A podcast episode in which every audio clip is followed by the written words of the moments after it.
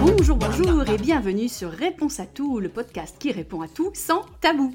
Je vous rappelle que vous pouvez retrouver ce podcast sur mon blog valérieorsoni.fr dans la barre de menu, mais aussi sur toutes les plateformes de podcast comme Overcast, Google Podcast, Spotify ou Apple Podcast.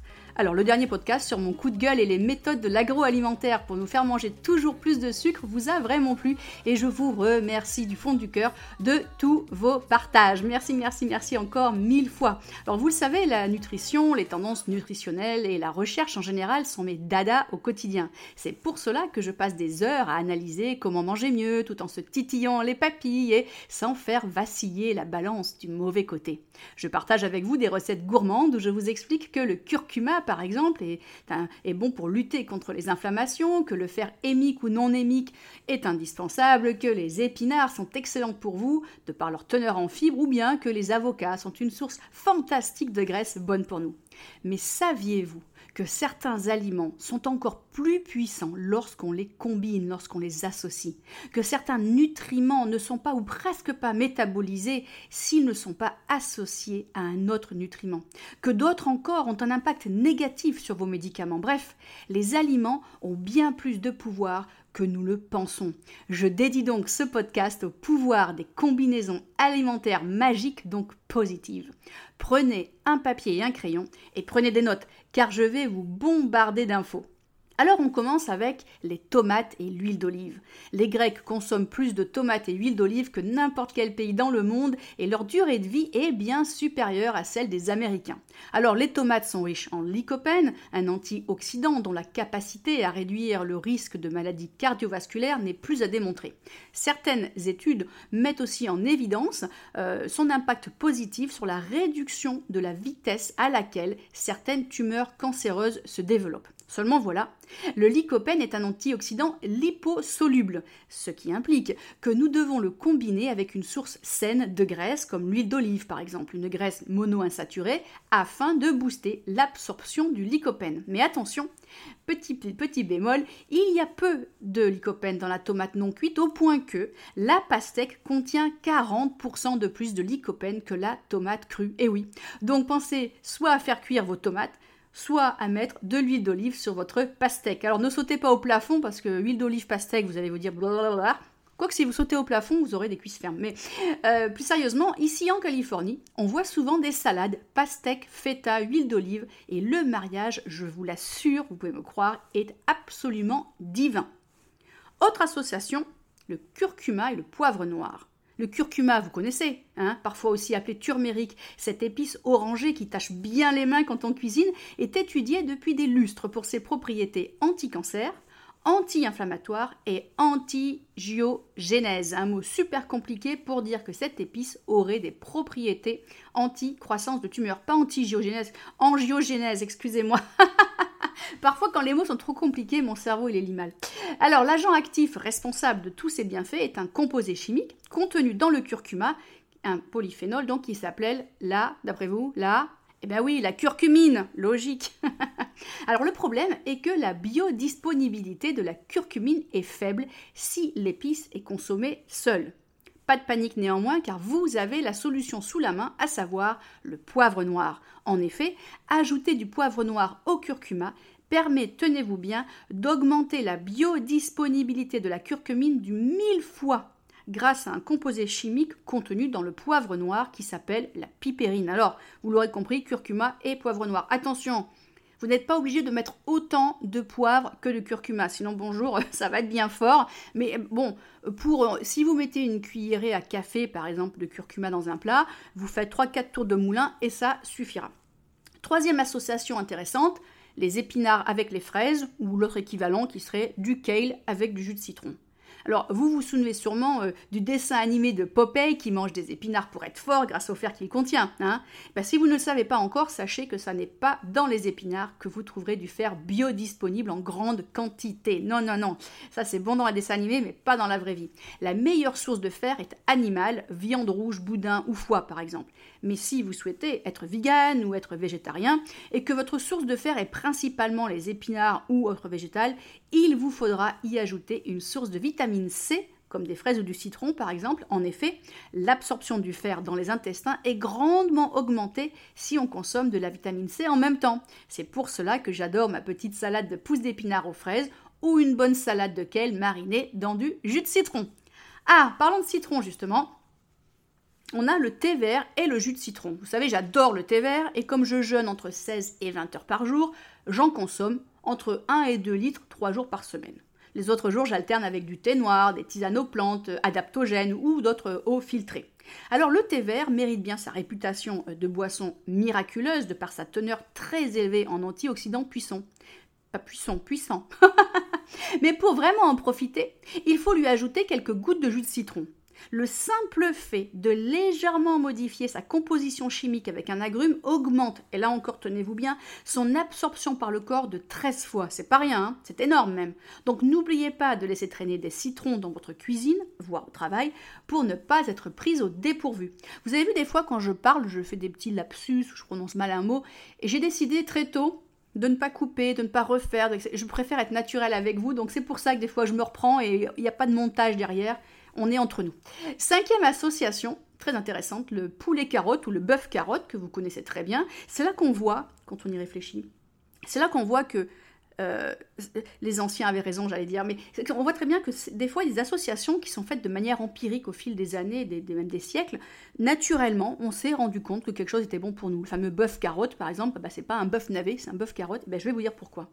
La vitamine A est une vitamine que je ne recommande jamais de prendre en supplément isolé, sauf bien sûr si c'est prescrit par votre médecin. Pourquoi? La vitamine A fait partie des suppléments potentiellement très dangereux si on en prend trop. Et ici, attention, le trop n'est pas bien élevé. On, arrive très vite en, survitaminose. Et le problème d'une survitaminose en vitamine A, c'est que votre foie pardon, souffre beaucoup. De fait, l'intoxication à la vitamine A se traduit par des nausées, des vomissements dus à l'accumulation toxique dans le foie et même des douleurs osseuses et des troubles neurologiques. Bon, ça fait super peur. Du coup, sauf en cas euh, pathologique spécifique et avéré, on évite de prendre un supplément en vitamine A et on utilise ce que la nature nous offre, mais en améliorant la chose. En effet, le corps peut transformer le bêta-carotène contenu dans les carottes. On dit souvent que les carottes contiennent de la vitamine A. En fait, non. Les carottes contiennent du bêta-carotène qu'il nous faut transformer en vitamine A. Et le corps transforme ce bêta-carotène en vitamine A avec du zinc. Et oui, et ça tombe bien, car le poulet ou le bœuf eh bien, sont des bonnes sources de zinc. Donc à vous le bœuf carotte ou les écuyettes de poulet carotte. Alors, sixième association, ail et poisson. Bon déjà, si vous n'êtes pas allergique à l'ail comme moi, vous serez d'accord que l'ail se marie très bien avec le poisson. Et quand vous combinez huile de poisson, frais ou en gélule, mais bon, quand je cuisine, je préfère la version naturelle. Hein. Quand vous combinez euh, l'huile de poisson avec de l'ail, vous obtenez un agent anti-inflammatoire très puissant. N'hésitez donc pas à intégrer une gousse d'ail écrasée par jour dans votre alimentation et surtout sur votre poisson. Ensuite, septième association, la viande rouge et le romarin. Alors, je ne recommande pas hein, de consommer trop de viande rouge, pas plus d'une fois par semaine, voire moins, voire pas du tout, mais dans tous les cas, si vous avez envie de viande rouge, sachez que l'acide rosmarinique, un antioxydant plus puissant que la vitamine E, eh bien cet acide rosmarinique et l'acide carnosique, qui sont tous les deux tous les deux, tous les deux, tous les deux contenus dans le romarin peuvent neutraliser les radicaux libres contenus dans la viande rouge. Donc zou, on met du romarin sur les grillades. Le nom des deux acides c'était acide rosmarinique, ça s'écrit un peu comme en anglais romarin, ça se dit rosemary, hein, R-O-S-M-A-R-Y. Et eh ben l'acide c'est rosmarinique, hein, ça vient de là, et carnosique. Ensuite, la huitième association, c'est jus d'orange et porridge d'avoine. Alors là, je vous vois tout de suite, mais euh, Valérie, euh, vous avez dit pas de jus de fruits? Oui, je ne suis pas fan des petits déjeuners sucrés pour des raisons évidentes, je ne suis pas fan non plus des jus de fruits. Ben, surtout si vous avez écouté mes divers podcasts sur le sucre, euh, vous savez que je ne suis pas une grande fan de ces choses-là. Hein. Je préfère les petits déjeuners salés ou pas de petits déjeuners du tout, ce qui me convient quand je jeûne 16 heures par jour. Mais revenons à vous. Si jamais vous n'écoutez pas votre coach et que vous aimez consommer un petit déjeuner classique, eh bien il semblerait que la combinaison des porridge d'avoine et de jus d'orange qui contiennent tous les deux des phénols stabiliserait le niveau de cholestérol. Attention néanmoins aux porridge instantanés, hein, qui sont très souvent chargés en sucre, en colorants et autres additifs, qui ne sont pas très bons pour nous. Donc quand je vous parle de porridge, je vous parle du truc à l'ancienne, hein, qu'il faut entre 20 et 30 minutes pour faire cuire, et que dans lequel vous ne mettez pas une tonne de sucre, vous ne mettez pas d'ailleurs, et vous l'associez à votre jus d'orange. Apparemment, la combinaison des deux, qui ont des phénols complémentaires, permettrait de stabiliser les niveaux de cholestérol. Attention, on n'est pas obligé de faire ça. Hein. Ça, c'est si vous faites le petit déjeuner que je vous explique pourquoi l'association est bonne. Je précise. Neuvième association, les myrtilles et le raisin. Alors, ces deux fruits contiennent des antioxydants puissants, hein, comme la majorité des fruits. Hein. Ça, c'est clair. Qu'on ne vient pas me dire qu'il y a un fruit euh, qui est nul parce qu'il n'a aucun antioxydant, ça n'existe pas. Donc ces deux fruits contiennent des antioxydants puissants comme la majorité des fruits. Mais attention, lorsque vous combinez des myrtilles et des raisins, la réponse antioxydante est plus forte. C'est fou quand j'analyse ça, ce que la nature fait bien les choses. Alors, vous allez me dire, c'est bien joli tout ça, mais on n'a pas du raisin toute l'année, ou on n'a pas euh, des myrtilles toute l'année. Alors moi, mon astuce, c'est que quand les raisins ou les myrtilles sont en raison, pas en raison, en saison, je les congèle pour en avoir plus à disposition. Donc c'est vrai que j'ai un tiroir dans mon congèle où j'ai plein de petits euh, sachets en papier dans lequel j'ai mis des myrtilles parce que je sais pas chez vous, mais chez nous la saison est très courte. Les raisins on en a un petit peu plus, mais quand même je congèle tout ça. Ce qui fait que de temps en temps j'associe myrtilles avec quelques raisins et hop, ma réponse antioxydante est beaucoup plus forte. Dixième association. Ah, le riz et les légumineuses. Si vous êtes vegan et que vous n'avez aucune source de protéines animales, il vous faut impérativement, en gros, en gras et souligné qui clignote, donc impérativement, combiner du riz ou équivalent avec des légumineuses pour obtenir les bons acides aminés qui vous permettront de produire les protéines dont votre corps a besoin pour fonctionner. En effet, il existe 20 acides aminés, hein, dont 9 que notre corps n'est pas capable de fabriquer si vous calculez bien, 20 moins 9 égale 11, il y en a 11 qu'on fabrique. Alors, les 9 que le corps ne sait pas euh, fabriquer sont appelés les acides aminés essentiels. Pas de bol, hein. les essentiels, il nous les faut de l'extérieur, on ne sait pas les fabriquer. Là, pour le coup, la nature, euh, bonjour. Hein. Du coup, on doit, nécessairement en manger pour répondre aux besoins de notre organisme. Hein. Donc, les protéines animales contiennent tous les acides aminés essentiels dans les bonnes proportions pour répondre aux besoins du corps humain. D'accord? C'est pour cela que les protéines animales sont appelées des protéines complètes, hein, le blanc d'œuf, le poulet, le poisson par exemple. A l'inverse, la grande majorité, 99,999% des protéines végétales, est qualifiée d'incomplète ou sont qualifiées d'incomplètes parce qu'elles manquent généralement d'un ou de plusieurs acides aminés essentiels. Alors les différentes sources de protéines végétales, attention, c'est là que c'est cool, ne manquent pas toutes des mêmes acides aminés. Par exemple, dans les céréales comme le blé, il va manquer la lysine, L-Y-S-I-N-E. Dans les légumineuses, c'est plutôt la myétonine, M-E-T-H-I-O-N-I-N-E. Donc vous le comprendrez aisément, il vous suffit de combiner les différentes sources végétales pour recevoir tous les acides aminés essentiels dont vous avez besoin. Mais attention, pas la peine de vous stresser et de faire ces combinaisons dans un seul et même plat, contrairement à un mythe qui perdure depuis plus de 50 ans. L'équilibre se fait sur une journée, donc plusieurs repas si vous en faites plusieurs, voire même sur plusieurs jours. Donc pas de panique hein, si vous n'arrivez pas à mélanger riz, amarante, sarrasin, haricots rouges et lentilles euh, par exemple. Ah Prochaine association était assez surprenante, c'est fromage et œufs. Alors voilà une association étonnante.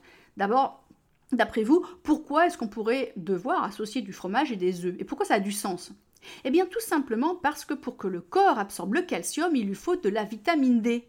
Du coup, si vous mettez un peu de fromage râpé sur votre omelette, la vitamine D présente dans les œufs va améliorer la biodisponibilité du calcium présent dans le fromage. Vous pouvez prendre du parmesan si vous voulez. Si vous n'aimez pas les laitiers, vous êtes comme moi, vous n'en mangez que très très peu, vous trouvez aussi du calcium dans les épinards et d'autres produits. Hein. Vous n'êtes pas obligé. Attention, je, préfère bien mettre les informations au clair. C'est pas parce que je vous parle d'une association étonnante et intéressante qu'il faille absolument la faire. Hein. Tout dépend de vos goûts et de vos préférences euh, dans la vie. Ensuite, douzième association, brocoli-poisson. Alors, je sais que le mélange brocoli et poisson ne paraît pas super gourmand pour certains d'entre nous, mais sachez que la sulforaphane contenue dans les crucifères, c'est aussi un antioxydant, c'est-à-dire euh, les brocolis, les choux, de, Bruxelles ou le chou tout court, eh bien, la sulforaphane permet de ralentir la croissance des cellules cancéreuses. Ça, c'est prouvé. Hein. Et donc, lorsque l'on combine la sulforaphane qu'on trouve donc dans les crucifères et qu'on la combine avec du sélénium, que l'on peut trouver dans du poisson ou en version vegan dans des noix du Brésil, eh bien l'effet est multiplié par 10. L'effet ralentissement de croissance des cellules cancéreuses de la sulforaphane associée au sélénium et cet effet multiplié par 10. Voilà donc une bonne raison de combiner votre poisson avec un crucifère de votre choix. Ah bon, alors là en tout cas j'ai gardé le meilleur pour la fin, pour les gourmands et gourmandes que nous sommes. C'est l'association pomme vin rouge ou pomme chocolat, ou si comme moi vous êtes allergique aux pommes, raisin chocolat. Et oui, cette association est miraculeuse, c'est un miracle de la nature, donc ne vous privez pas. On n'a pas dit de se goinfrer non plus, j'ai pas dit de boire 4 verres de vin rouge ou de dévorer euh, une tablette de chocolat. Alors les pommes et les raisins contiennent un flavonoïde anti-inflammatoire qui s'appelle la quercétine. Hein. Ça s'écrit. Euh, Q-U-E-R-C-E-T-I-N-E. Donc, ça contient un anti-inflammatoire qui s'appelle la quercétine, alors que le vin ou le chocolat, eux, sont riches en catéchine, un autre flavonoïde. Et ensemble, catéchine plus quercétine, eh bien, ils améliorent le fonctionnement de notre système cardiovasculaire, ce qui peut aider à réduire le risque de caillots sanguins. Alors comme vous pouvez le voir, certaines associations euh, qui vous paraissent naturelles sont le fruit de centaines d'années d'apprentissage, non conscients très souvent hein, pour la plupart, mais qui ont des impacts bénéfiques sur notre santé. Je serais curieuse que vous me disiez, une fois que vous avez écouté le podcast, euh, que vous me disiez sur les différents euh, réseaux sociaux, ce que vous avez pensé de ces associations. Il y en avait, je vous en ai donné combien 12, 13. Eh bien j'aimerais savoir sur les 13 combien vous en connaissiez. Ensuite, je passe à vos questions de la semaine.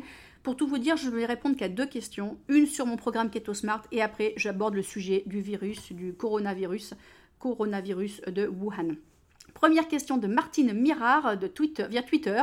Est-ce que je risque de perdre trop de kilos en faisant votre programme Keto Smart?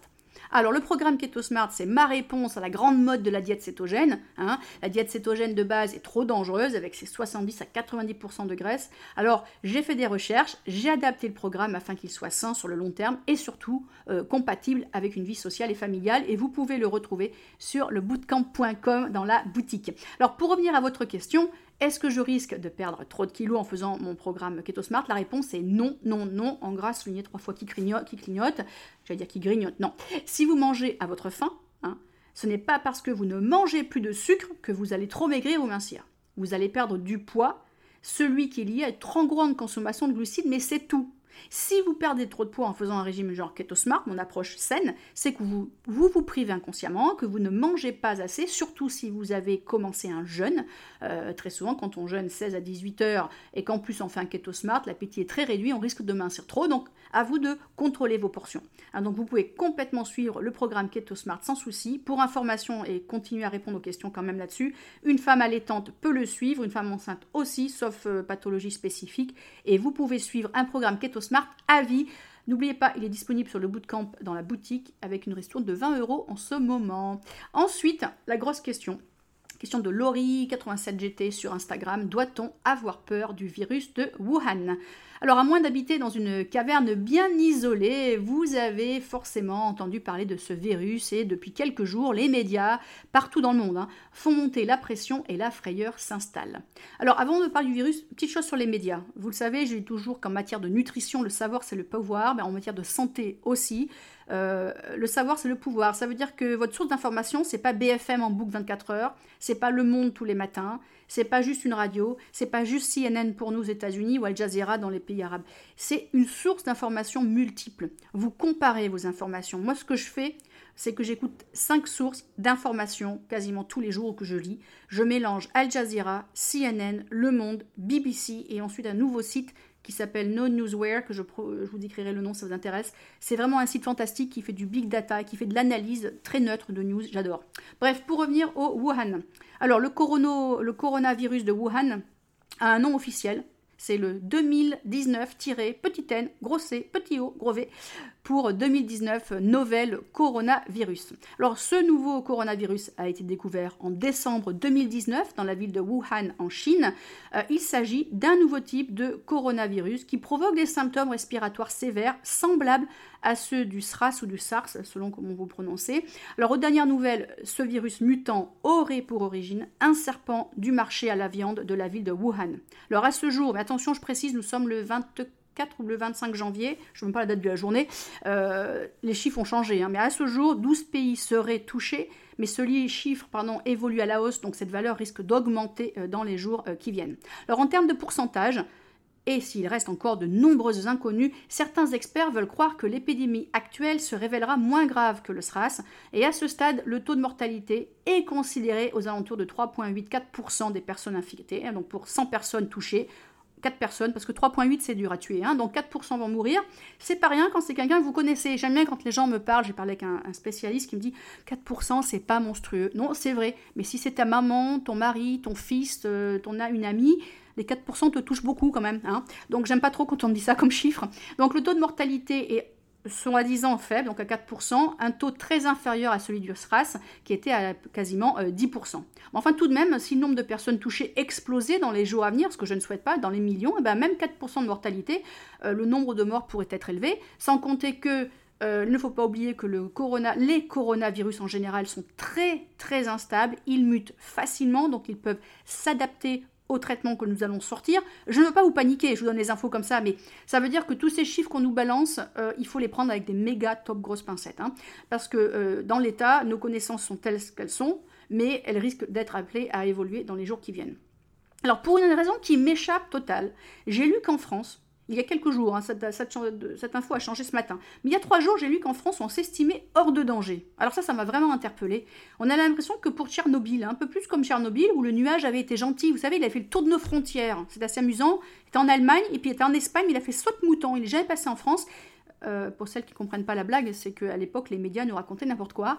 Euh, ben, certaines personnes ici essayent de nous rassurer, essayent de rassurer la population, mais ils s'appuient sur aucune source fiable. fiable. Pourquoi? Dans la mesure où il y a trois vols par semaine directs entre Paris et Wuhan, je ne vois pas pourquoi les USA et le Canada auraient déjà des victimes et qu'en France, on n'en aurait pas. Donc c'est quand même assez idiot. Bon, bien sûr, les vols viennent d'être euh, supprimés depuis Wuhan, mais enfin, depuis le début de l'épidémie, euh, il y a eu des vols, donc des personnes potentiellement affectées, qui sont arrivées en France trois fois par jour sur un gros avion. Ça nous fait plus de 1000 personnes par semaine arrivées, c'est pas même pas rien. Hein. Et ça, c'est Wuhan. Il y en a qui viennent d'ailleurs, d'autres villes chinoises qui étaient déjà aussi infectées. Et là, je viens de lire un témoignage effarant d'un Français expat à Wuhan, qui lui est rentré sur un des derniers avions autorisés en sortie de Wuhan, et qui nous fait état de son étonnement quant à l'absence totale de mesures de sécurité de contrôle sanitaire pour les arrivants de Wuhan quand il est arrivé à l'aéroport euh, de Charles de Gaulle. Hein. Alors je le cite. À mon arrivée à Charles de Gaulle, je vois des journalistes, et là je m'attendais aussi à voir quelques blouses blanches de manière à faire quelques contrôles sanitaires, raconte Franck. Je pensais par exemple à des caméras thermiques qui mesurent la température des gens, comme il y en a beaucoup en Asie et même en temps normal. Vous ne rentrez pas à Singapour ni en Malaisie comme ça. C'est vrai, là-bas, ils vous mesurent même si en temps normal. Hein. Là, on est quand même face à une situation de crise et j'ai été étonné, nous dit-il, qu'il n'y ait absolument rien. Bah, tu rassures-toi, Franck, moi aussi je suis très choquée. Alors franchement, un cran plus loin, l'attitude de l'OMS, l'organisme, euh, comment c'est en français? Mondial de la santé? Euh, C'est moi, eh, là c'est moi qui parle, c'est plus Franck. Bah, l'attitude de l'OMS m'énerve. Les entendre dire en sortie de réunion qu'il est encore trop tôt pour décréter que le virus apparu en Chine et qui a commencé à se répandre dans le monde constitue une urgence de santé publique de portée internationale, ça me choque et me révolte. Je vous dis ce que nous a sorti euh, quand même euh, le directeur de l'OMS, hein, Tedros Adhanom Ghebreyesus. Ne vous trompez, ne vous y trompez pas, c'est une urgence en Chine. Mais ce n'est pas encore une urgence sanitaire mondiale, cela pourrait le devenir. Mais bien sûr, mon cher ami, nous allons attendre que cela devienne dramatique pour déclarer une urgence sanitaire. Enfin, il est tout de même plus facile de contenir le problème au début qu'une fois bien installé et déclaré dans des dizaines de pays. Alors moi, ça me sidère. Je ne dis pas qu'il faille paniquer les populations. Je dis simplement que si très vite on prend des décisions euh, d'isolation euh, d'isolement pardon des villes, mais beaucoup plus drastiques qu'ont fait les Chinois, et que très vite on met en place des task force pour, il y en a déjà, mais encore plus, pour trouver des vaccins des solutions, je pense qu'on pourra faire ce qu'on a fait sur d'autres virus euh, dans le passé, hein, pour lequel il y avait cette urgence qui avait été déclarée. Je crois que de mémoire, pour le H1N1, on l'avait eu, puis pour le Zika. Hein. Donc je comprends pas. Enfin bon, d'ici 2-3 jours, peut-être qu'ils vont changer d'avis. Mais moi, quand je vois ces dirigeants perdre leur temps en réunion pour nous pondre ce genre de conclusion, ça me rend folle. Enfin, pour revenir à nous, que pouvons-nous faire sans paniquer non plus? Déjà, un, on se tient informé de l'évolution de la situation sans paniquer et sans écouter les news en boucle 24 heures sur 24. Ça, c'est important. Je vois trop de gens qui écoutent, écoutent, écoutent. Les médias, ils veulent vous nourrir, ils vous racontent plein de trucs en permanence pour que ça vous stresse. Donc, non, On écoute une fois de temps en temps, on voit, on lit et c'est tout une fois par jour.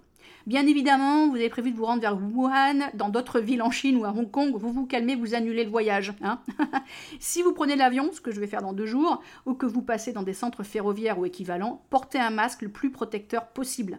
Alors la protection ne sera jamais optimale, qu'on soit clair, mais elle vous apportera quelques petits pourcentages de protection en plus. Alors moi, la marque préférée que j'ai, c'est les marques 3M, les masques 3M, avec leur chiffre le plus protecteur qui est l'indice de 95.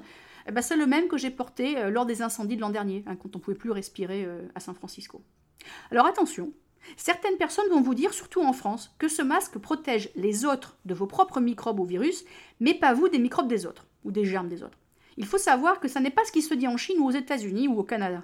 ici, on nous dit bien que la protection est très loin d'être euh, optimale et maximum, maximum, mais que tout de même, les virus portés dans l'air, hein, dans les excrétions de tout par exemple, ben, ils sont plus difficilement transmis si vous portez un masque. Alors je n'écoute pas les instances françaises sur ce coup-là. Comme on dit en anglais, better safe than sorry, ce qui signifie mieux vaut être sain et sauf maintenant que désolé plus tard de ne pas avoir fait attention. Alors moi, je, je porterai mon masque à l'aéroport, euh, ça m'est égal, je le ferai. Voilà. Alors après au niveau règles d'hygiène de base, c'est très simple on se lave les mains pendant 20 secondes.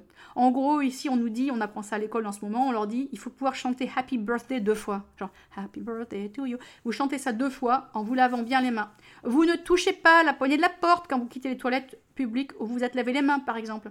Et bien évidemment, entre deux lavages de mains, on ne se touche ni les yeux, ni le nez, ni la bouche. Cette simple technique de lavage de mains est responsable de beaucoup plus de protection que ce qu'on pourrait penser. Maintenant, vous n'avez pas de bol, vous ressentez euh, des symptômes de fièvre, vous avez euh, une toux persistante, vous avez des difficultés respiratoires ou des nausées.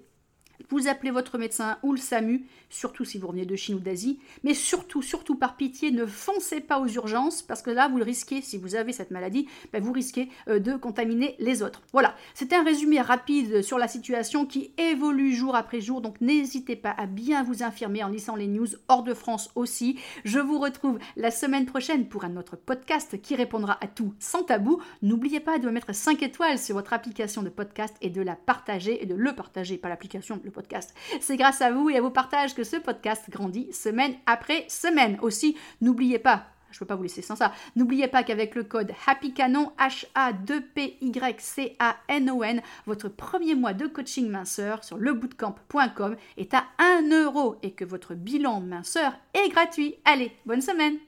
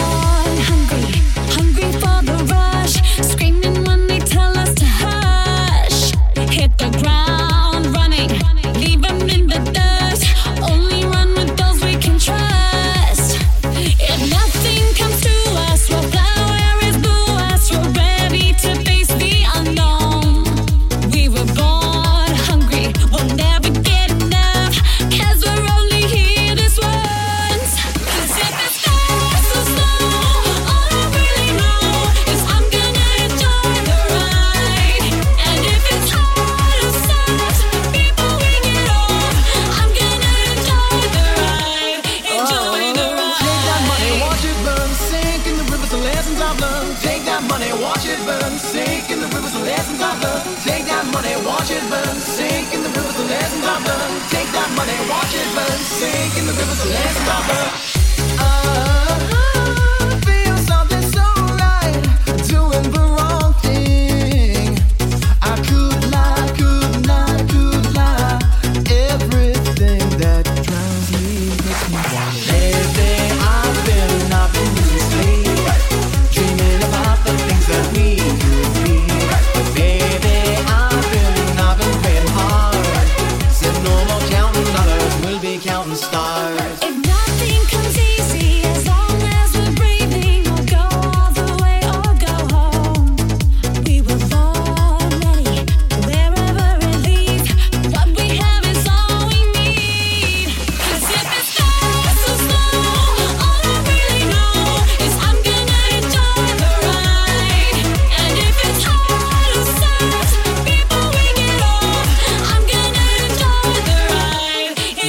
Baby,